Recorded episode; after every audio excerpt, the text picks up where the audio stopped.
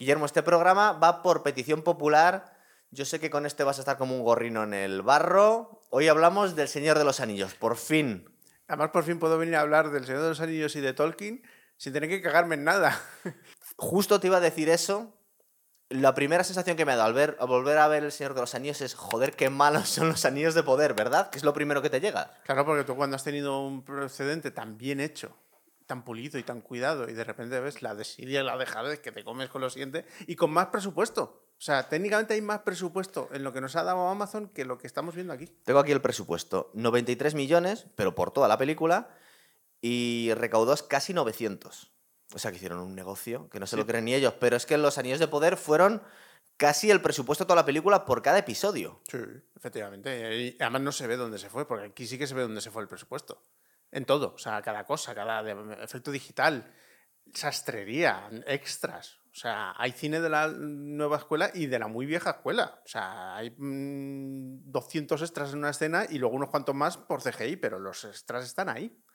22 añitos que ya ha pasado del estreno de esta peli. Unos pocos, sí. Eh, yo recuerdo que estábamos todos deseando, los que nos habíamos leído el libro El Señor de los Anillos, todos los frikis, en mayor o menor medida, estábamos deseando que se hiciera esto y que se hiciera bien, porque se había intentado varias veces. Yo recuerdo una película bastante horrorosa que era como eh, vídeo dibujado, ¿no? Sí, porque los orcos eran reales con dibujo por encima y luego había animación de verdad. Era una peli del 79. Sí que es además una peli que solamente llegaba hasta la carga del abismo de Hel, que era cuando se veía a Gandalf bajando la de abajo con la espada arriba y se acababa ahí. Porque les daba vergüenza seguir, ¿verdad? ¿Y ya está? De lo mala que era. Ya está. No, pero era mala a nivel de dibujo, pero las cosas se contaban bien. O sea, tú. Yo he visto muchos vídeos comparativos de la película y, por ejemplo, la película de animación en Moria y tal. La película de animación del año 70 y me has dicho. 79 comparada con la peli del 2000. Con la peli peli. Y entonces tú veías de repente, pues veías la cámara mortuoria donde estaba Balin cuando viene el troll y tal. Y bueno, las secuencias en sí son buenas, o sea, se sigue el libro, pero claro, la animación, bueno, Aragorn parece un señor de cincuenta y tantos años que básicamente bebe demasiado bourbon. Boromir parece un vikingo con unos cuernos. Legolas no sabe lo que parece. El único que parece algo es Gandalf. A ver, daba la sensación que era algo difícil de llevar a la pantalla, porque era mucho libro. Pero aquí Peter Jackson, que era un auténtico fricazo, que le conocíamos de haber hecho cosas como Mal Gusto. Eh... eh atrápame, esos fantasmas, los Frighteners. Había hecho primero Gore, luego pelis así un poco más o menos de serie B, y luego se tiró ahí a, a por esto. Y lo petó. Es un libro del 37, pero yo aquí que tengo un esquema de cómo creo que vamos a llevar el programa, vamos a hablar, por ejemplo, para empezar, del casting, ¿vale? De, los actores. Eh, primero, Vigo, Vigo Mortensen como Aragorn, que es verdad que aquí esto fue el salto a la fama de Vigo, ¿verdad? Sí, porque antes había hecho poquillas cosas, como eso de Crimen Perfecto, ahí con Michael Douglas y alguna cosilla más. Y realmente no era un actor que apetece mucho, además ni siquiera fue la primera opción. Sí. Porque hubo un primer actor al que echaron a los cuatro días de rodaje porque eso no era insostenible y llamaron a Vigo para ¿Ah, a Nueva Zelanda. Sí. Eh, a ver, todos conocemos la historia. Vamos a hacer spoilers del Señor de los Anillos. Sí, chicos. Eh, se podría decir que es por lo menos uno de los protagonistas, ¿no? Aragorn. En cierto modo, claro, es que aquí hay varios protagonistas. Claro. Porque hay distintas líneas argumentales que además están muy bien llevadas, muy bien separadas para que luego confluyan al final. Pero en realidad hay mucho protagonista aquí. Realmente los mayores protagonistas son los hobbits, sobre todo Frodo y Sam, y Aragorn. Eso es. Seguimos con la alineación. Tenemos a Son Bean, el hombre que muere en todas las películas. Sobre todo si tiene espada. Si tiene una espada es que va a morir. Además, va a morir en vez de Boromir. Tenemos a Ned Stark de Juego de Tronos, pero mucho antes había sido Boromir. Y yo le recuerdo de malo en Juego de Patriotas contra Harrison Ford, que también muere, en un cabronazo de mucho cuidado. Sí, luego hace de piloto bonachón en plan de vuelo desaparecida. ¿También muere? No, Ahí no. No, porque moriría más gente. no, no, sobrevive, sobrevive al vuelo y, y Jodie Foster también. Y sabe que cuando le van a contratar por una película, normalmente le van a matar. Es el primero que muere, además. No, además muere con categoría. ¿eh? Hombre, es que realmente morir como tal, él es el único de la comunidad del año que muere. Porque luego hay un replay con Gandalf. Y prontito, cierto, es verdad. A ver, más, el otro protagonista, Elijah Wood, Frodo, que a este actor eh, ha habido mucho cachondeo porque siempre le han confundido con, con Harry Potter, tío. y tiene ciertos dejes de Maguire, de Spider-Man. Sí, es un poco así.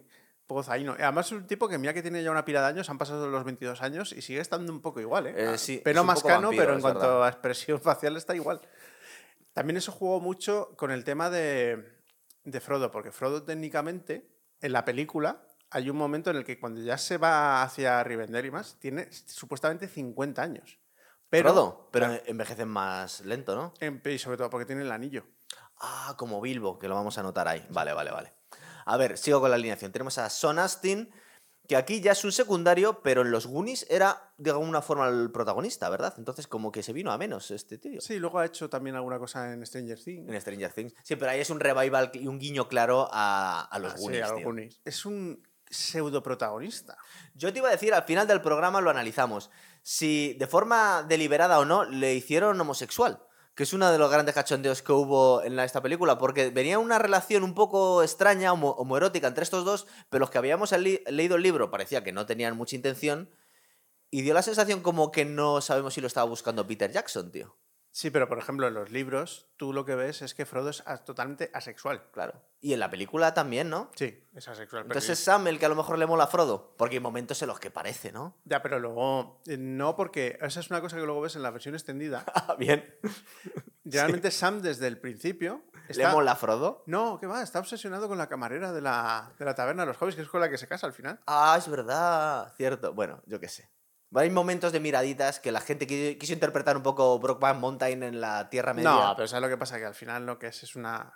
Como entender una sobre amistad entre dos heterosexuales ya es Un poco terrible. much, ¿no? Sí. Pues- y más, claro, pues date cuenta, es un libro que en realidad se publicó, porque se publicó, porque tuvo- 37. la primera publicación en realidad del 53. Ah, entonces, bueno. En el 33 se publicó El Hobbit, un libro de cuentos Sí. que ni siquiera tenía, pretendía tener ningún tipo de conexión con El Señor de los Anillos. Es verdad pasó después. tiene un aire mucho más infantil el Hobbit que, De hecho, que el Señor de los Anillos. El Hobbit era un libro de cuentos para sus hijos. Pero Mm. como él estaba con la cátedra de Oxford y tenía sus mil cosas, tardó Tolkien. tanto en escribirlo, que por cierto Sí. no es Tolkien, es Tolkien. Ah. Fonéticamente es Tolkien. No, es que hay un biopic sobre su, sobre su vida que está ahí Lily Collins haciendo de la mujer de, de Tolkien y tal. ¿Sí? Que lo primero que hacen es, cuando él está en Oxford, hacen una fonética de cómo se pronuncia su apellido. Madre mía. Y es Tolkien. Es que estamos en tierras frikis hoy. Hombre, en el fantasma de la si- máquina, si, no estás en Tierra Friki con el Señor de los Anillos, nunca lo vas a estar. Ian McKellen, eh, Magneto. ¿Magneto fue antes o después el papel que hizo? Yo creo que fue después, ¿no? O... Eh, bueno, tú date cuenta que, esta película que salió en el 2000, 2001. Sí, pero ya llevaba dos años rodándose y dos años de producción. Sí. Es importante decir que mm, igual que Matt Damon se ha tirado de los pelos porque le ofreció un porcentaje brutal de la taquilla con Avatar, que siempre se está recordándolo, a Sean Connery le ofrecieron una pasta gansa eh, por hacer de Gandalf. Y él lo rechazó porque dijo que no acababa de entender muy bien el papel que iba a ser. Eh, no sabemos el dinero que le ofrecieron a Sean Connery por hacer de Gandalf, pero ahí estuvo. Es que, Guillermo, una participación de la taquilla de los 900 millones recaudados. O sea, yo no sé la pasta que se podía haber llevado. A ver, tú date cuenta de un tema. Antes de que saliese El Señor de los Anillos, eh, había una expectación brutal entre la gente a la que nos gustaba El Señor de los Anillos. Claro. El Silmarillion, técnicamente, tendría que haber salido junto con El Señor de los Anillos. O sea, la versión definitiva del Silmarillion estaba escrita. Pero no lo dejaron sacarlo a la vez. Porque era un libro tan sumamente complicado que los editores dijeron, no. No lo queremos. No, porque además empieza con un poema, que es el de Lucien y, y Beren, que es básicamente un poema que está dedicado a su mujer. Porque es básicamente como una recreación de los paseos que tiene con su mujer cuando está en los parques en Oxford. Y eso es el inicio del Silmarillion. Sí. Porque eh, Lucien y Beren era el primer elfo, el primer humano que tiene un romance con una elfa. Y en realidad es lógico que sea el comienzo del Señor de los Anillos porque luego explica otras muchas cosas que pasan. A ver, vamos a intentar avanzar porque estoy intentando decir solo la alineación. Hoy Guillermo nos va a hacer un programa largo, me parece. Eh, Orlando Bloom, Ugh, Legolas. Bueno, aquí fue como el salto a la fama de Orlando Bloom que luego mucha gente le cogió manía con Piratas del Caribe y ahora ha caído en el olvido este tío, ¿no? Porque además es un tipo que es como muy extraño. Porque, a ver, como Legolas está bien porque tiene que estar muy contenido. Porque los elfos tienen que estar contenidos. Como actor. Exacto. Porque luego le ves en Piratas del Caribe, ves que no tiene tampoco demasiada gracia. Sí, es que te se te hace un poco incómodo. Tú quieres ver a, a Jack Sparrow y le tienes ahí en medio y dices, este, que es... En fin. Porque- Bueno, también le, le echó mucha culpa a la gente de que fuera la peli un poco cargante a veces, fue con la del Reino de los Cielos, que fue muy mala elección como protagonista. No pega demasiado como caballero medieval. Lo que pasa es que cogieron a uno que ya sabía esgrima Claro, y eso pega mucho. Pero no, a mí no me pegó tampoco. la ¿verdad? En fin. Sigo. Eh, Ian Holm, que es Bilbo, le recordábamos muchos años antes de Bishop en Alien, tío. Era el primer androide Joder, y- fue en la miniserie de Jack el Destripador, era Jack. también. Era el médico de la corona. Tiene un rollo de cabroncete desde el principio, ¿eh? Le vemos ahí que le ha corrompido el anillo cuando sale a, a Claro. Bilbo. Pero No es lo- el mismo rollo que Martin Freeman en el hobby, que es ahí un... Es que Martin Freeman, es, en los hobbits lo que tiene es que están exentos de muchas cosas. O sea, lo que tienen. Maldad no tiene ninguno. Luego tienen avaricia, pereza, lo que tú quieras, pero maldad como tal no tiene ninguno. Mm. Y los que son buenos son extremadamente buenos. Bueno, pero es que el material era más infantil originalmente, claro. Entonces, eh, más, Christopher Lee. Bueno, es que no podemos hablar de él y de tantas Christopher pelis, Lee tío. intentó ser Gandalf. Sí. Sí. Tiene- es No, no, no, no, demasiado no. hijo de puta como para Gandalf. Yo creo que está mejor Por de eso Saruman, claro. no fue Gandalf. Pero lo intentó hasta la saciedad. Le dio la matraca a Peter Jackson. y Dijo, pero vas a ser Saruman. Y Dijo, vale. O sea, eh, Christopher Lee es un tipo que se leía una vez al año El Señor de los Anillos. Fue amigo de J.R.R. Tolkien. O sea, le conoció personalmente. Este tío es apasionante porque también fue amigo, y creo que era el sobrino o primo de Ian Fleming. Y él decía que si tenía que basarse en decir a alguien que tenía una inspiración a James Bond, fue también Christopher Lee, que trabajó para los servicios secretos británicos, claro. Y como cazador de nazis después de la Guerra Sí. Mundial. Sí, sí, sí. Un tipo que habla, hablaba más idiomas que, que un traductor de la UNESCO. ¿No le dio Guillermo por cantar heavy con 90 años a este tío? Hacía coros al grupo italiano Rhapsody of Fire. E hizo un disco temático de heavy metal. Sí, sí. ¿Veis Em, em, cómo- eh, Para mí era un- como, como un dios. ¿Veis cómo estamos frikis hoy? A ver, más. Tenemos a Hugo Weaving como Elrond, que había sido el año, dos años antes el agente Smith en Matrix, tío. Joder, eso sí que es un contraste. Pero bueno, como tiene ese. Tiene cara, hijo de puta. Claro, pero tiene ese rictus que dices, bueno, me vale como señor elfo. ¿No salía en Priscila la reina del desierto también este tío? Hugo suena. Weaving, sí. Es posible, ¿verdad? Joder, Eh, con eh, Wesley lo- Snipes y con toda esta Lo gente. estoy madre mía. adelantando por si acaso. Tenemos a Kate Blanchett como Galadriel, que aquí ya se me pone una mueca porque no se me parece mucho el rollo a los anillos de poder. Guillermo. Literalmente, Claro. La Galadriel del Señor de los Anillos es como se ha descrito a Galadriel desde los principios, porque Galadriel es una señora muy mayor. Sí. Es que efectivamente sí que estaban los anillos de poder. Y la Galadriel escaladora ninja de los anillos de poder, pues bueno. La única vez que cogió una espada fue para defender a su marido cuando la, la ciudad esa donde se hacían los anillos, que Sí. era la que tenían con los enanos, con la fragua y demás, cuando, cuando Sauron atacó esa ciudad, ella tuvo que defenderla. Pero fue la única vez que debió coger una espada en su vida. Vale. O sea, ya está, y mucho menos sí. boca abajo. en No te enciendas, que sabemos que es una mierda de serie. Eh, y por último, ok, hay más. Andy Serkis, que es el descubrimiento aquí de Gollum, bueno, de un tío que luego ha hecho muchísimas películas, también de doblaje, de mm, animatronic, ha hecho muchas cosas. Creo que hace hasta de, de King Kong en alguna película, o sea que... No, de hecho trabaja en King Kong porque eh, con la pasta que sacó del Señor de los Anillos, realmente lo que Peter Jackson quería que hacer era King Kong. Es verdad. Es de- verdad que es de Peter Jackson, ¿cierto? Y Andy Serkis lo tenía de ahí, era uno de los aventureros, uno de los marineros. Le vimos palma en... grotescamente, además. Le vimos en Andor también. Este tío hace de todo, tío. No, no, es que le dado un caché. Tú, además es que tú Andy Serkis lo ves en cualquier lado y ya la gente se queda enganchado. Vale, eh, llevamos 15 minutos, vamos a empezar a hablar de la peli. Un poquito. Me, me interrumpes todo lo que quieras, pero vamos a empezar.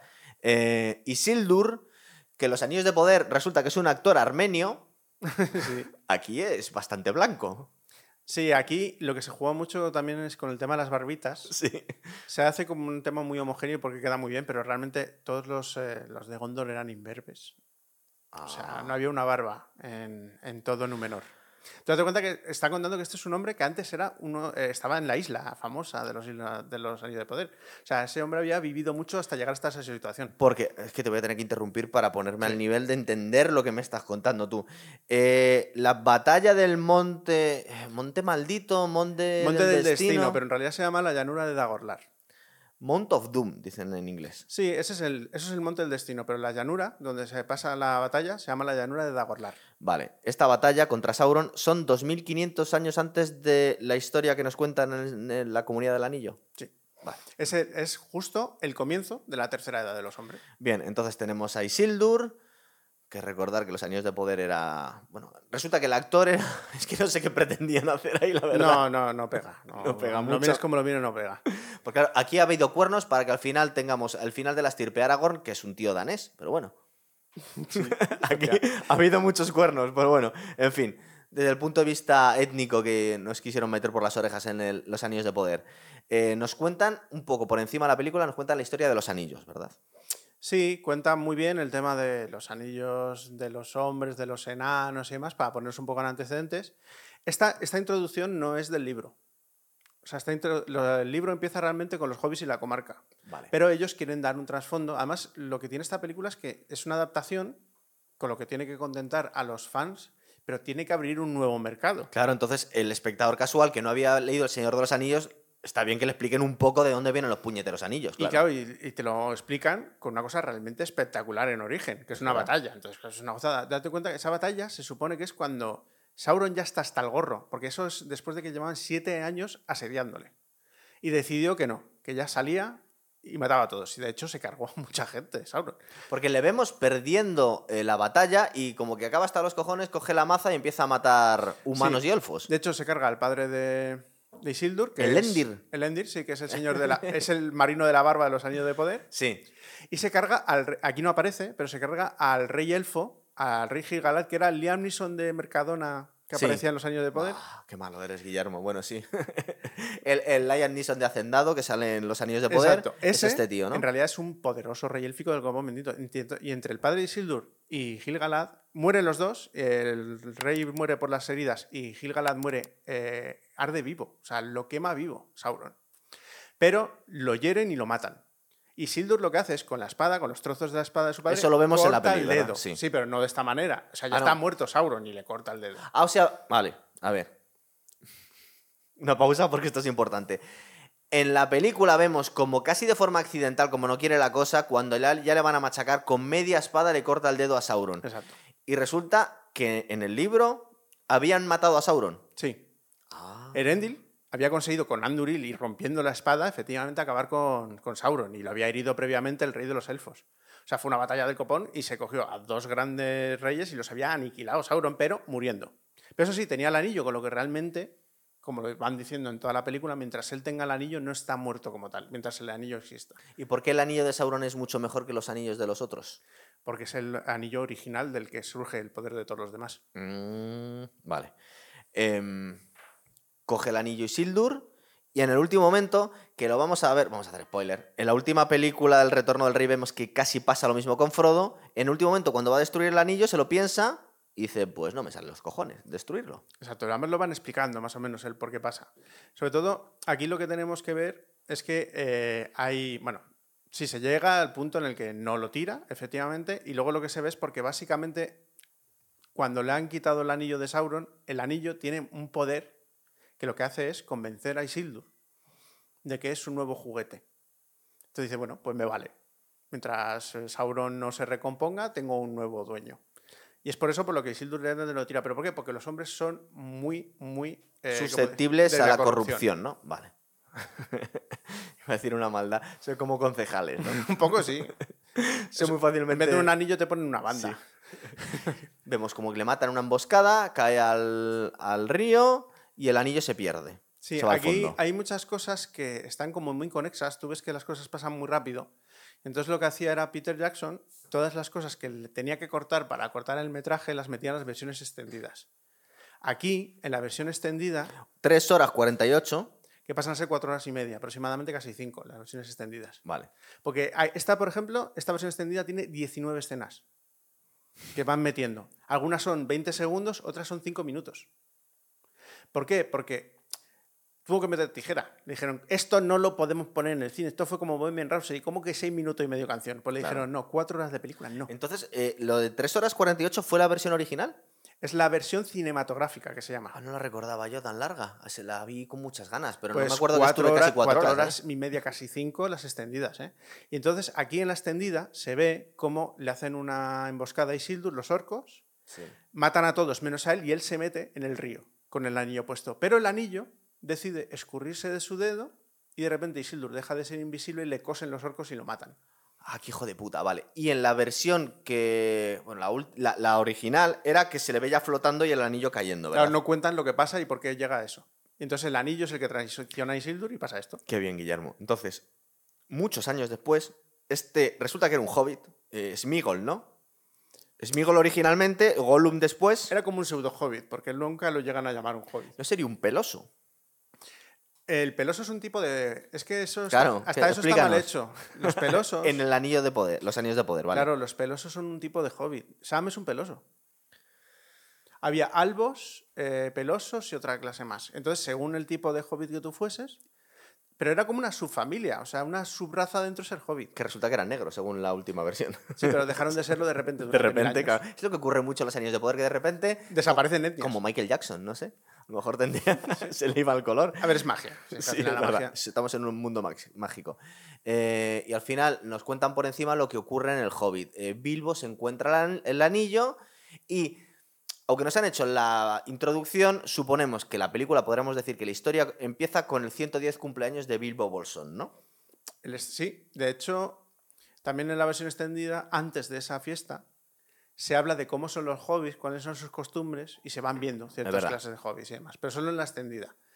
Y donde empieza realmente el libro, El Señor de los Anillos, es en esa fiesta de cumpleaños. Después de haber explicado que si los hobbies son lo que hacen, cómo viven la vida, que todo va más lento y tal, ya te invitan a la fiesta de cumpleaños de, de Bilbo. Vemos llegar a Gandalf con fuegos artificiales Pues en la carreta, se le echa Frodo, que Frodo era el sobrino de Bilbo. Es el sobrino de Bilbo, que además es adoptado porque los padres de Frodo están muertos. Está adoptado. Es adoptado por Bilbo. Es que lo que sabe este chico. A ver, seguimos. Tiene un poco de mosqueo ya Gandalf. Cuando le va a recibir a la puerta, que está muy gruñón, y dice, uy, este tío no ha envejecido. Sí, de hecho, eh, si ves las películas del Hobbit y si has leído el libro, una cosa que sabe Gandalf en su momento es que eh, Bilbo tiene un anillo. Tiene algo. Lo sabía ya. Sí, no puede saber la magnitud de lo que es, pero sabe que tiene un anillo mágico. En la anterior escena, Frodo le está diciendo, Bilbo está muy raro, está tramando algo, pero claro, luego eso se junta con que no ha envejecido nada y suponemos que habían pasado unos cuantos años desde el Hobbit, ¿no? Muchísimos años. O sea, estamos hablando de 70 años. Claro, está aquí, está celebrando su 110 cumpleaños y parece que tiene 60 años el tío. Y le cuenta que está deseando largarse de la comarca cuando los hobbits son gente muy hogareña, no le gusta nada salir, recordar. y El tío está deseando largarse para escribir su libro. Su libro que es el Hobbit. Partida y regreso, la historia de un hobbit se llama. Eso también, bueno, aparece también un poco en la extendida, pero eso lo ves cuando lees el libro, lo primero que dice es que él está escribiendo su libro. Una de las cosas que, de las que le pasa a Bilbo es que tiene, realmente tiene, es un yonki de la adrenalina. Pasó de ser un tipo que lo único que quería era comerse su queso y sus plantas. Como todos los hobbits. Claro, pero la aventura con los enanos, bueno, aparte que es súper rico porque tiene parte del botín de cuando matan a Smaug y tal. Ah, de eso tiene tanta pasta. Por eso, porque, porque tenía una catorceava parte del botín de los enanos. Oye, esto supongo que lo sabes tú. Se dice, se comenta que estos escenarios de la producción que hicieron Hobbiton están todavía en Nueva Zelanda y la gente va a visitarlos como un parque temático, ¿no? Sí, de hecho tú cuando vas a Nueva Zelanda, lo primero que te encuentras en el vestíbulo del aeropuerto es un golem gigante que te da la bienvenida. dices? No, han hecho, han hecho una maravillosa industria de turismo del Señor de los Anillos. Todo se hizo en Nueva Zelanda. ya. Y una parte de los anillos de poder también, lo que pasa es que ya les han dicho que no vuelvan por ahí. que no quieren saber nada de eso. bien. Exacto. Eh, bueno, luego tenemos la fiesta con los fuegos artificiales y... Se nos introduce a Merry Pippin, que son los dos, los dos pseudoprimos de Frodo. Yo hace muchos, muchos años que, no, que me leí El Señor de los Anillos, pero a mí yo recuerdo que no eran tan desagradables. Yo a Merry Pippin lo pongo un poco con Jar Jar Binks, es de la gente más odiosa, tío. A ver, Defiéndelos, si en el libro... cojones. No, no, en el libro son así de imbéciles. ¿Sí? Por supuesto. No me acordaba yo.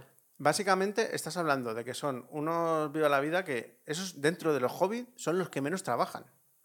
que ya es decir, ¿no? O sea, esos le roban, la- le roban el maíz a su vecino, eh, están todo el rato fumando hierba, que bueno, lo de la hierba de los... Es como un delegado sindical con fibromialgia, una cosa como extremísima ya. Claro, entonces solamente les gusta jugar, eh, el cachondeo, la cerveza. Son así, en el libro son así. Lo que pasa que es que los ponen así al principio para que luego se vea el arco de personaje. Ah, porque se supone que al final molan. Yo lo que pasa es que les he cogido tanta manía que no, que no consigo redimirles en ningún momento, ¿sabes? No, de hecho, en la primera película, Pipín es horrible. De hecho, en la primera película, el final, bueno, vamos a saltar un poquito. Una de las cosas más increíbles, y que no es una cagada porque no sé eh, si en el material original estaba, cuando dicen, bueno, no vamos a seguir a Frodo, que no quiere estar con nosotros, pero tenemos que salvar a Merry Pippin. Y se supone que ese es el cliffhanger, donde se nos dejan el- la comunidad de- del anillo. Y todos estamos, no nos importa nada hacer Eso- algo mejor que salvar a estos dos. Yo al final del programa te explico. Vale. Porque date cuenta, repito, esto es una adaptación. O sea que eso estaba ahí, ¿no? Claro, hay que meterle ritmo. Hay que meterle cosas que están explicadas en los pero libros. quieren rescatar a gente que no nos importa. Mm, a nos ver, cae mal.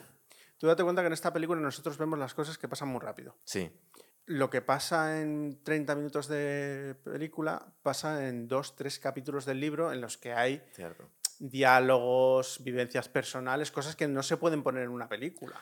Yo iba a comentarte, yo creo que es un buen momento, porque no me acuerdo justo en qué momento estaba esto, que fue un acierto, y ya lo, lo- me di cuenta yo cuando me leí el libro con 15 años, que cuando veía la historia de Tom Bombadil, digo, esto si algún día lo llevan a la pantalla, esto no puede estar porque es un pegote. Pero lo veías leyéndote el libro. Aquí hicieron muy bien dejándole fuera, ni lo metieron en la versión extendida. El Está muy bien quitado, El ¿verdad? Señor de los Anillos, el libro, respecto a la película, pierde seis capítulos. Entre los que pasan el viaje desde que se van. Bueno, primero vamos a hablar de todo lo que pasa antes, que es que una vez se acaba la fiesta de Bilbo, aparece la invisibilidad de Bilbo. Sí. El rollo chungo que le da a Gandalf diciendo, uh, esto es complicado. La charla que tiene con Frodo, Joder, Pues mira, me estás contando la peli, seguimos por ahí. Eh, Claro, y- Aquí es donde eh, Gandalf empieza a sospechar que este anillo es el chungo de todos, ¿verdad? sí, pero ¿por qué? Porque lo va a tocar y de repente le llega como una emanación. Ve el ojo de Sauron, ¿no? Sí, le pega un zurriagazo. Y entonces, esto que vemos de que se va a Minas Tirith, a la biblioteca, para ver lo que ha pasado, documentarse y tal, en el libro, ese lapso son 17 años. ¿Qué dices? Claro, pero por eso el ritmo cinematográfico es diferente. Tú ves... Se tira 17 años en la biblioteca no, investigando. entre la ida y la vuelta. Tú date cuenta que las distancias en la Tierra Media son acojonantes. Lo que Pues pasa es que aquí pasan desapercibidas porque vamos perdiendo personajes y les reencontramos. Pero realmente las distancias son enormes y de hecho están documentadas. Entonces, por- en el, en el momento en el que deja a Frodo que le da el anillo, porque, entre comillas, legalmente lo ha heredado de, de Bilbo y se lo ha dejado a él, y se va a investigar, Sí. hasta que vuelve, son 17 años. Sí, él hace relaciones totales de, diciendo, bueno, como es caballería, los caballos llegaban a tantos kilómetros por hora y tal, él te calculaba que de la distancia de aquí a aquí pasaban esos años, más la investigación, más la vuelta. Pero claro, Eh. en una película No, claro. Hay, hay- flashbacks. hay que abreviar. Y nuestro programa también tenemos que abreviar un poco. Eh, el caso es que le da las instrucciones de que vayan a Bri con el anillo, a Frodo solo. Bueno, Frodo con Sam, que le encuentra ahí cotilleando detrás de la. Sí, ya Merry Pippin también se los encuentra. No, ahí. pero eso se los encuentran a la mitad de camino. Esos son los seis capítulos que faltan. Y él se va a contarle lo del anillo a Saruman. Sí, que se, se supone que es el jefe de la orden y es uno de los miembros del Concilio Blanco, que es el técnicamente el que controla todo lo que pasa en la Tierra Media, que son Gandalf, Saruman, Elrond y Galadriel. Eso es algo que se ve en eh, la versión extendida del Hobbit. Saruman era uno de estos Mayar que decías tú. Sí, uno de- es uno de los magos que está mandado por los dioses, que son los Valar. Se supone que los mandan para precisamente luchar. Ellos no pueden hacer, los dioses no pueden actuar directamente sobre, sobre Arda, que es como se llama el planeta donde está la Tierra Media. Lanzan como una especie como de agentes. Y esos son los magos. Eh, Algunos se dispersaron, como fue Radagast, que es lo que básicamente acabó ahí en los bosques. Está un poco quedado, ¿no? El hombre. El mago Palando, que ese se habla de él en, las- en los libros, pero nunca aparece en ningún lado. Y luego están Radagast y Gandalf. Entonces, qué feo lo que hace Saruman, ¿no? Se supone que estaba ahí para defender eh, el bien y se corrompe. Viene a decir que, bueno, está todo perdido y me tengo que poner del bando de los vencedores. Tú date cuenta que pasan muchos años. También. No, ya hemos visto que por lo menos han pasado 17 desde que el anillo aparece y lo ve Gandalf y sabe perfectamente qué es él y tal. Entonces, en 17 años, ¿qué ha pasado? Que ha crecido el poder de Sauron. Ya conocen que han vuelto a la Tierra Media, pero no saben en qué estado de poder está. Aquí en esta película se nos enseña el famoso Palantir, que es la bola esa evidente. Saruman, básicamente intentando averiguar dónde está Sauron, es corrompido por esa piedra de visión. ¿Por qué? Porque las piedras de visión las ha corrompido toda Sauron. Entonces se convierte en un canal de intermediación directa con el, con el Señor Oscuro. ¿Qué pasa? Que de mayor en menor medida, dependiendo de cómo seas, caes antes o después, pero acabas cayendo. Y lo que le pasó a Saruman es que le ofreció una visión de lo que iba a ser el futuro, porque técnicamente son piedras clarividentes. Lo que pasa, claro, es una visión que está distorsionada por Sauron. Sauron ha puesto la visión que quiere. Y le ha dicho a Saruman, la única opción que tienes de sobrevivir es unirte a mí. Y es por eso por lo que se corrompe Saruman. Saruman no es, un, no es así en un principio le derrota a Gandalf porque se supone que es más fuerte que él, ¿no? Sí, además le destruye la vara. Muy feo todo. Y le deja prisionero en la parte de arriba de la torre que es muy guay el, escape que tiene ahí con... Se coge un águila, ¿no? Sí, un águila que se llama Wargir. esas águilas gigantes aparecen en toda la mitología de Tolkien y de hecho aparecen incluso en las batallas primeras. En los Anillos de Poder aparecen unas águilas también. Ah, sí. No están metidas cuando tienen que meterse, pero realmente son seres tan ancestrales, o sea, tienen miles de años. Creo que cuando van Sam y Frodo hacia Bree, que es donde se iban a reunir con Gandalf, se encuentran a Merry Pippin, que estaban ahí robando zanahorias, me parece, bueno, es una cosa. Sí, luego hay un impasse en el que se encuentran con, con los Nazgûl, con el Nazgûl. Yo recuerdo que era de las cosas más guay. Los que habíamos jugado los juegos de rol de aquella época, los Nazgûl eran una cosa muy poderosa, están muy bien hechos en la película, ¿verdad? Y, bueno, la verdad es que dan bastante miedo, es una cosa muy guay, tío. Sí, lo que tiene aquí es donde desaparecen los seis capítulos del Señor de los Anillos. Esto pasa en 10 minutos, mm. todo muy atropellado, se encuentran con Pepe y tal, pero tú date cuenta que aquí han pasado por toda la comarca, han visto a granjeros, han hablado con gente en la comarca, se han encontrado con Merry Pippin, se han perdido y han acabado en los túmulos, que están a punto de morir a manos de una cosa que se llama el tumulario. Era un espectro. Y ahí es donde lo rescata Tom Bombadil. Ah, era ahí. Ahí era donde aparece Tom Bombadil. De ahí se supone que sacan las dagas con las que luego, al final de todo esto, sabemos qué pasa con ellas. Esas armas mágicas que se supone que aquí les dan el Lorien, no. Las cogen ahí. Ah, eso fue un...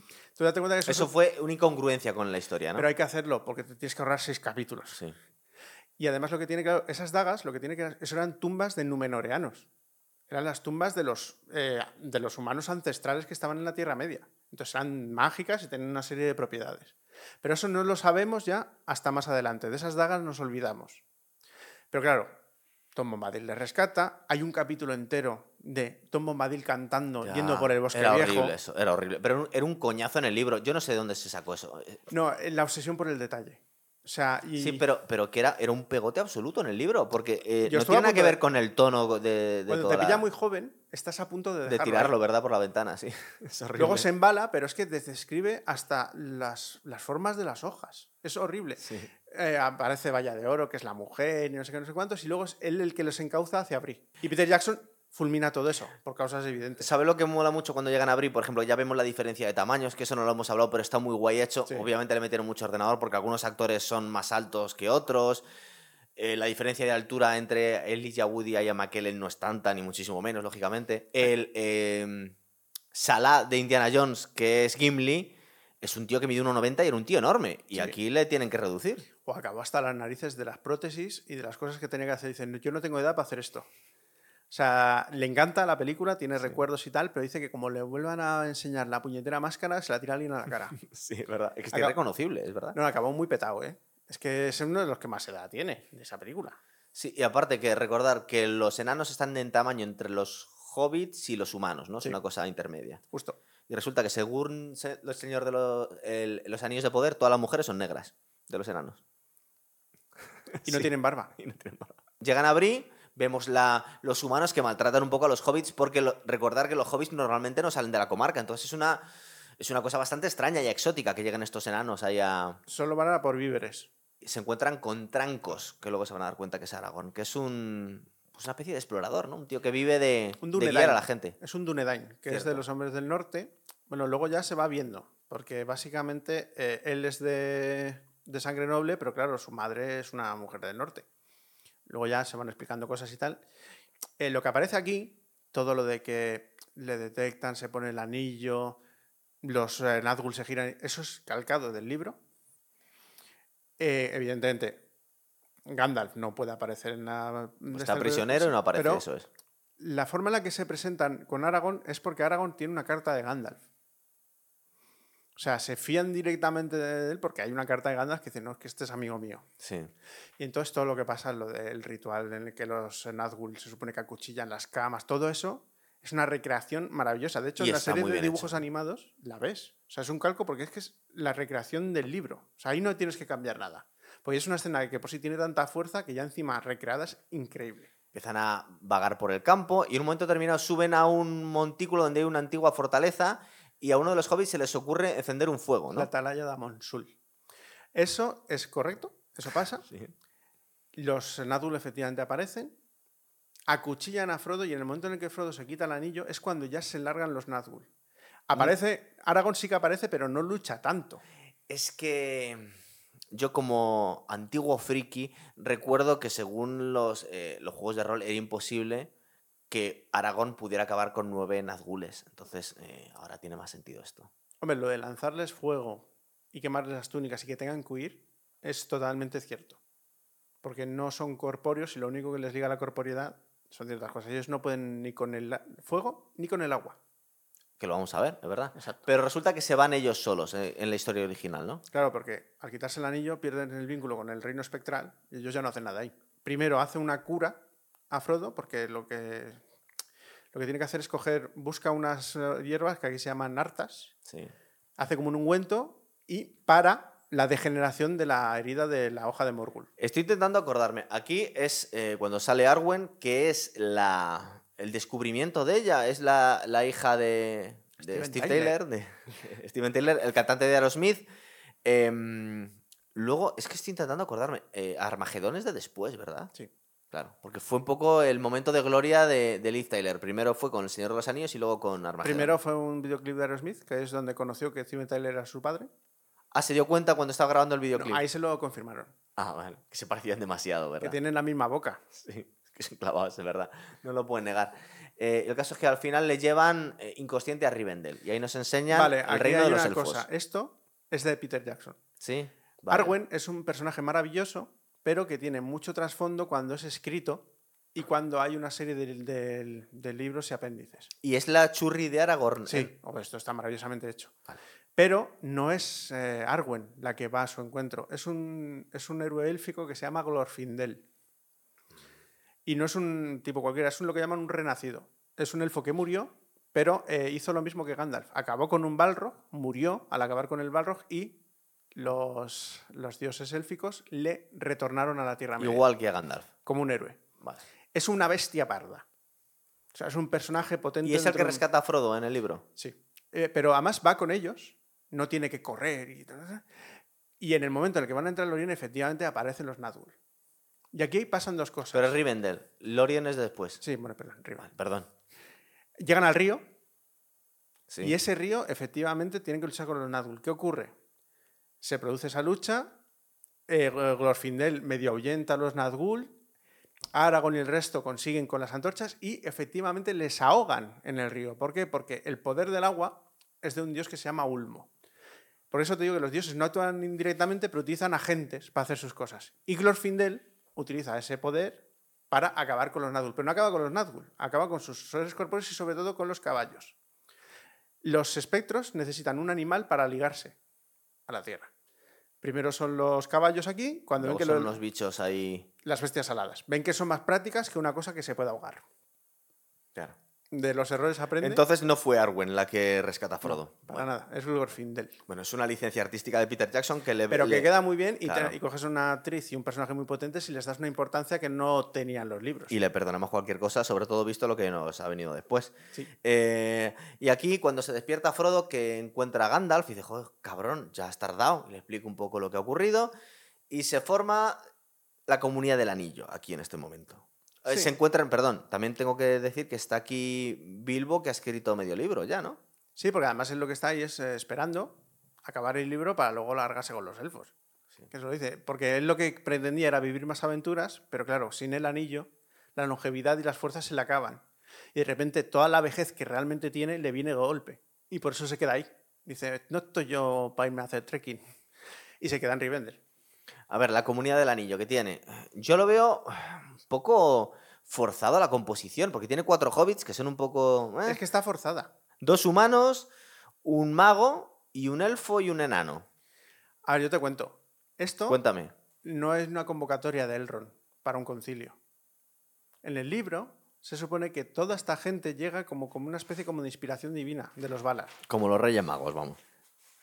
Es como una especie de llamada a ciertos seres que, por lo que sea, lo consideran los Valar que tienen que estar ahí y aparecen en Rivendell.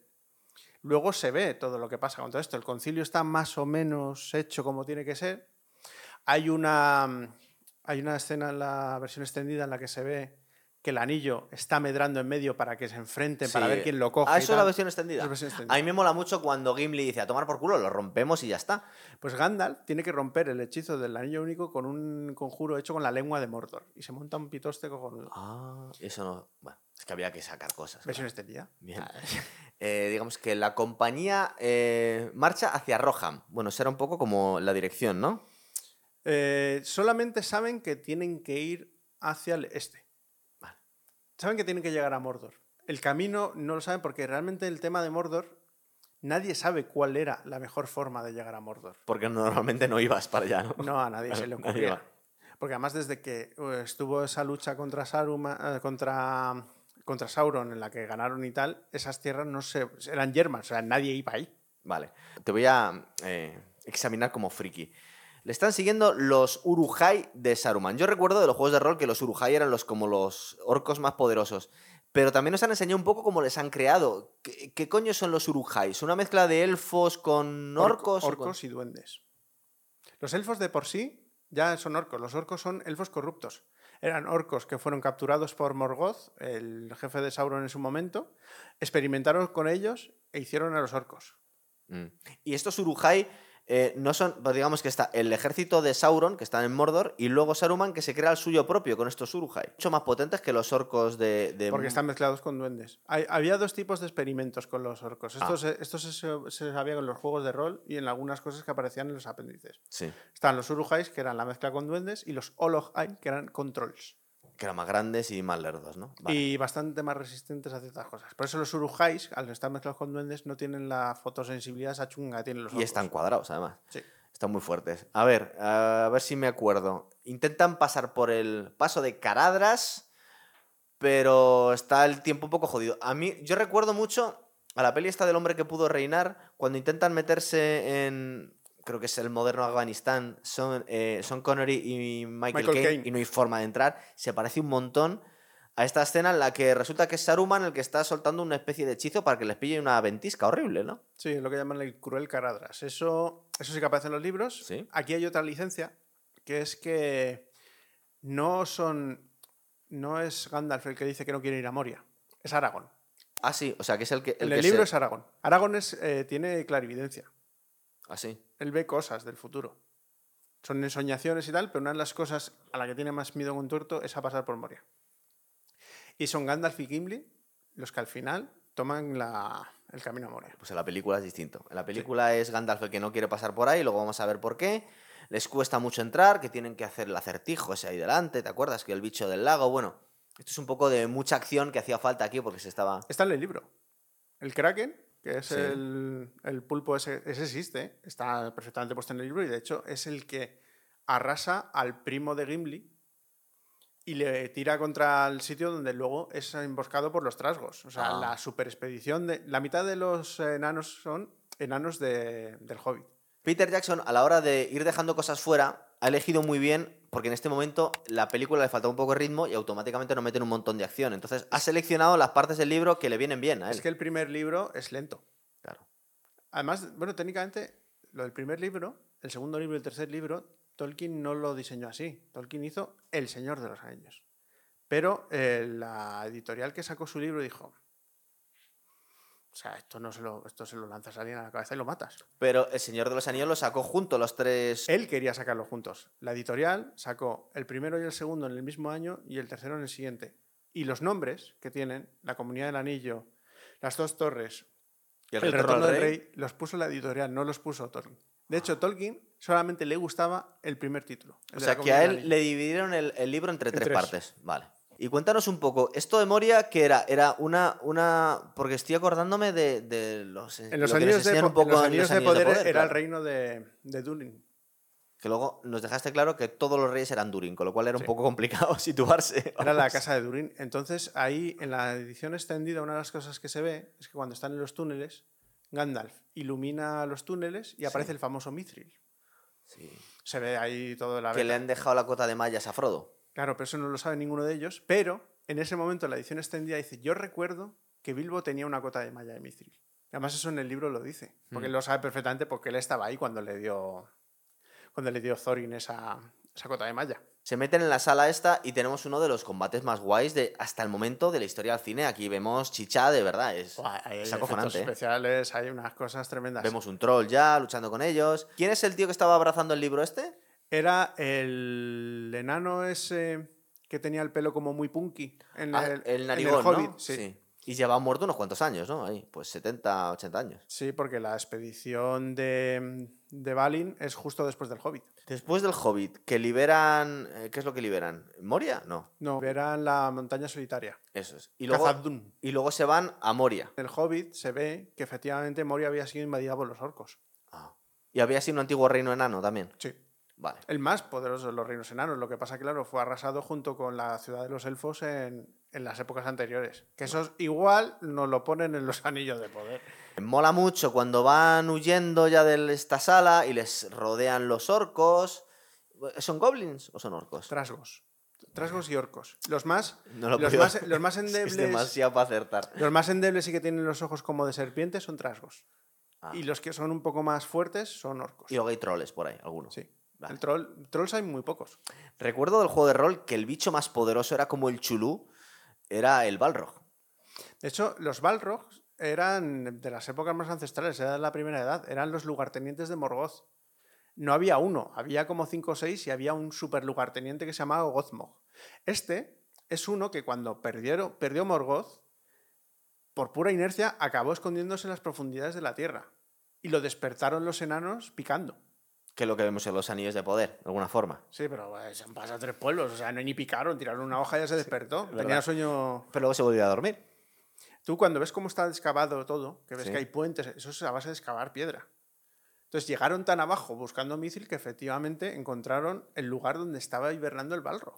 Llegaron al infierno directamente. Eh, bueno, y cuando están huyendo por las escaleras estas tan guays, que están todos unos puentes que parece que se van a derruir, al final eh, Gandalf se separa para, para defender a- al resto de la comunidad del anillo, pero él ya tiene una mirada un poco fatalista. Él da la sensación como que sabe que, que algo va a pasar, que va a perder, ¿no? Sabía que era demasiado poderoso este bicho. Durante el libro tiene conversaciones con Aragorn. Él también tiene ciertas capacidades de premonición. Y él sabe lo que es un Balrog. O sea, un Balrog es una bestia parda que básicamente para acabar con él eran los antiguos señores élficos que eran casi como dioses. O sea, son los que consiguieron matar a uno de ellos, el Gorfindel que yo te digo. Entonces sabe que ninguno de los que hay ahí puede hacer nada más que él. Porque lo que quiero recordar es que vemos en la película que casi eh, tira Gandalf del puente de Chiripa, pero luego nos cuentan, creo que en el libro y en alguna película, que estuvo peleando con él toda la caída, Se ¿no? ve en, la edición extendida de las dos torres. En la peli normal se ve el resultado, pero el durante se ve mejor en eh, la edición extendida. Y se ve efectivamente, o sea, la única razón por la que sobrevive Gandalf es, uno, porque es, efectivamente es el. Cuando dice que es el guardián de la llama de Udun, es porque tiene el anillo de fuego de los elfos. Pero, Guillermo, yo tengo entendido que no sobrevive, que muere, lo que pasa es que le resucitan, ¿no? O sea, ha Claro. muerto. Pero por lo mismo que te digo de, de Glorfindel. Ah, vale. Porque ha acabado con un mal superior y los Valar deciden que todavía puede seguir luchando contra el mal y por eso renace y llega como Gandalf el Blanco, pero eso ya es en otra peli. Vale. Eh, huyen, todos llorando, se tienen que animar y se meten en el bosque de Lothlorien. Lothlorien, sí. que es donde encuentran a Galadriel. Claro, yo ahí- aquí sí que tengo una empanada cronológica.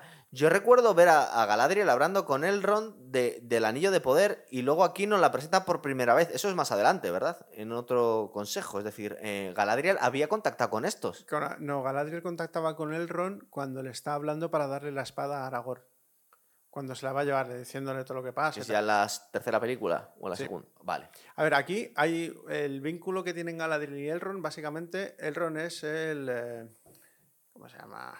Bueno, le habíamos visto en los Anillos de Poder que se conocían. Otra cosa, vale, ya sé que no lo quieres utilizar como referencia, pero nos habían enseñado que se conocían de la Sí, infancia, pero ¿no? no, eh, Ah, pero no era verdad. El Ron se casó con la hija de Galadriel. Es su yerno, entonces. Sí, es el yerno de Galadriel. Ya, es que, en fin. Sí, claro. ¿Qué te puedo decir? Claro, Aquí, porque en, en los Anillos de Poder parecía casi que estaban liados. Tenían un rollito ahí. El Ron básicamente es... eh, Es el rey de Rivendell. Sí, eh, eh, porque él creó un santuario cuando, cuando reventaron la ciudad de los elfos, la que estaba, la de los anillos de poder. Él se refugió ahí y estuvo hostigado durante cuatro años por los ejércitos de los orcos. O sea, pero eso es un, eso es un santuario mágico. Luego lo liberaron y tal. De hecho, fue Galadriel la que ayudó a liberar Rivendell. Ju- Junto con su marido, el que técnicamente en los años de poder está muerto. Ah, Si yo tenía un marido y se me murió en la guerra, no, pero si salen. Sí, claro, eso lo sabemos tú y yo, pero en los años de poder no. Vale. Eh, que no se habían visto de los Anillos lo que hicieron. Exacto. Vale. Entonces, en los Lorien. Pero es que sale Galadriel con alguien, ¿no? Con su marido. Con su marido muerto. Sí, en fin. O sea, o sea, Va- vamos, va- a ver. vamos a obviarlo. Y aquí tiene un rollo un poco ambiguo esta tía. Eh, eh, es verdad que mola mucho Es- el momento es- en el que le ofrece el anillo a Frodo y dice, no, bruja. no, no lo quiero. ¿Es una bruja? Una bruja élfica. Es una Dicho con cariño, ¿no? Sí, sí. O hechicera, más bien. Es una bruja. No, no, eh, a ver, es la maga más poderosa de los elfos. Vale. Aunque luego pegue espadazos. Porque cuando le ofrecen el anillo ya dice, no, yo haría mucho bien, pero la vemos ya que se va volviendo más oscura la imagen y al final dice, no, mejor lo dejo. No, a ver, una, los anillos de los elfos lo tienen los elfos porque los sacaron a pasear básicamente cuando murió Sauron. Ellos no llegaron a ponerse los anillos y no llegaron a ser corrompidos como los eh, humanos, como los Nazgûl, porque detectaron la creación del anillo de poder. Entonces dijeron, "Uh, no. Por eso no se lo pusieron hasta que murió Sauron. Vale. Entonces conocen perfectamente tanto el anillo de sus- el poder de sus anillos, que además es menor y ya son poderosos. Saben perfectamente lo que son capaces con el anillo de poder. El anillo de poder básicamente lo que hace es que crea un nuevo señor oscuro. No es un arma para matar al rey. Y ese señor oscuro sería superior a Sauron, sería otro Sauron, ¿no? Claro, porque Sauron era un, ti- era un hechicero más o menos potente, competente y tal, pero claro, no tenía el poder de Galadriel o no tenía el poder de Gandalf. Entonces, si tú coges a alguien que es más bestia parda que Sauron y le pones un anillo maligno, se convierte en un señor oscuro más poderoso que el que había antes. Y eso lo saben tanto Elrond como Gandalf como Como, Sauron también. Y Sauron también lo sabe. Mola mucho cuando salen de Lothlorien y van por las barcas, ¿verdad? Tenemos esa imagen de las dos grandes estatuas de reyes ahí poniendo la mano. Ahí faltan muchas cosas. Vaya. Porque cuando salen del Lorien, una de las cosas que hace Galadriel es darle una serie de objetos. Sí, eso sí sale en la peli, ¿no? Solo sale lo de la luz de Erendil. Así que es un poco. Vaya mierda me estás dando, bonito. Claro. Ah, Tú sabes que Legolas, a partir de cierto momento de la película, parece que tiene un arco de francotirador, de repetición. ¿Y se lo han dado aquí? Sí. Ah, Es un arco mágico que se llama el arco de los Haradrim. Sí que es un pedazo de objeto mágico del copón bendito y eso es lo que le permite a Legolas tirar cinco flechas por segundo. O sea, no es solamente que Legolas fuese el puto amo, que lo era. Es que era un arco mágico. A, a Sam, que parece una tontería, pero luego tiene importancia, le da una cuerda élfica. ya, que ves que vaya mierda me has dado. Sí, eso pues- no parece la pues peli, es vamos. la con la que tiene enganchada luego a Gollum. Y la que le permite hacer otras cosas. Se habla de las lembas, eso sí, las capas mágicas. Con la hojita esa, Sí. el Tiene pin. una conversación con Boromir que en el libro Boromir no está tan controlado por el anillo y es en Lorien donde él se vuelve loco porque le da una visión y le da una visión de su ciudad ardiendo. Y es cuando le entran Ah. las prisas. A mí me mola que me estoy acordando también el rollo que tiene Boromir con Aragorn, que le dicen, es el heredero al trono. Y claro, su padre es el que está mandando, que es el regente, ¿no? Está... El Senescal. Y claro, pues eh, está un poco resentido porque dice, no hace falta un rey para Gondor. Tienen un rollo ahí un poco... Pero él sabe que su padre le pasa algo. No, él, él lo cuenta, además. No, se lo cuenta a Aragorn. Dice, está débil, ya no es quien era, se supone que soy yo el que tiene que defender a Gondor y me han mandado aquí. Dame el anillo y terminamos con esto. En la versión extendida, que también va a aparecer en el libro, dice, le dice claramente a Boromir, yo no voy a acercar el anillo a menos de mil leguas de tu ciudad. Por eso fui un pelo. No, porque sabe la corrupción de la línea hereditaria de Isildur. De hecho, Aragorn no quiere ser rey de Gondor ni pretende nada, porque él reniega de esa sangre corrupta. Sí, pero también tiene un rollo un poco hippie, ¿no? A él le gusta estar en el campo y no quiere saber nada de esto. No, él se retiró porque básicamente la madre de. Él acabó en, en Rivendell porque su madre lo dejó ahí para que lo cuidasen. Lo habían intentado matar 20 veces. Ah. Era el heredero de Isildur, efectivamente. Era la única sangre que podía reclamar el Y terreno los de Gondor no querían rey. Mm, es que Aragón desapareció del mapa. Entonces, al no haber un rey, pues hubo una serie, pues de, pues eso, de, ¿cómo te diría yo? Pues como... Sí, custodios, regente, regentes, regentes. eso es, eso es. Y eso era lo que era Denethor. No era tan famoso este Sonbin cuando hizo Boromir y dijimos, "Jo, este tío, cómo mola. Y pensamos todos que no lo iba a superar hasta que hizo de Ned Stark. Y la verdad es que casi un Fue un personaje más potente, increíble. ¿verdad? No, pero Boromir, o sea, el rollo dramático que tiene, o sea, está tan bien hecho. Sí, porque tú le ves que es un buen tipo. Tú le estás viendo todo el tiempo que es un buen tipo este. Es un grandísimo tipo. Realmente es, de- es- es que es lo mejor que hay en Gondor. Pero claro, cuando se vuelve loco con las ensoñaciones de, de Galadriel y encima la influencia del anillo, es cuando realmente pasa lo que le pasa con Frodo. Sí, porque Faramir es más poquita cosa que él, ¿verdad? Sí, es otro tipo de combatiente. O sea, es más, es, es más diplomático que combatiente, de hecho. Eh, bueno, vemos las batallas que tienen aquí con los orcos. Es verdad que hay un momento en el que Boromir, justo lo estabas contando, intenta quitarle el, anillo a Frodo. Porque le viene a decir, dice, mira, es que estamos sufriendo un montón. Creo que Gondor es como la barrera que están parando un poco las tropas de, Sauron. Y dices que estamos cobrando por todos vosotros. Es el último reducto que queda de Númenor. O sea, porque la primera vez que ganan a Sauron, con esa alianza de hombres y de elfos, eran los de esa isla. Que efectivamente muchos fueron a la Tierra Media para luchar contra el mal que era Sauron. Y son los fundadores de Gondor. Esos Eso son los fundadores de Gondor.